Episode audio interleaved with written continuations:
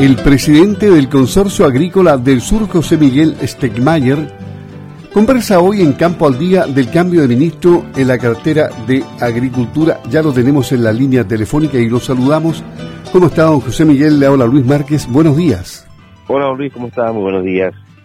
Bueno, ¿qué le, ¿qué le, parece el cambio de gabinete que significa la renuncia de Antonio Walker y la asunción de María Emilia Undurraga, la cual es ingeniero agrónomo, como decíamos, con una larga trayectoria de servicio público.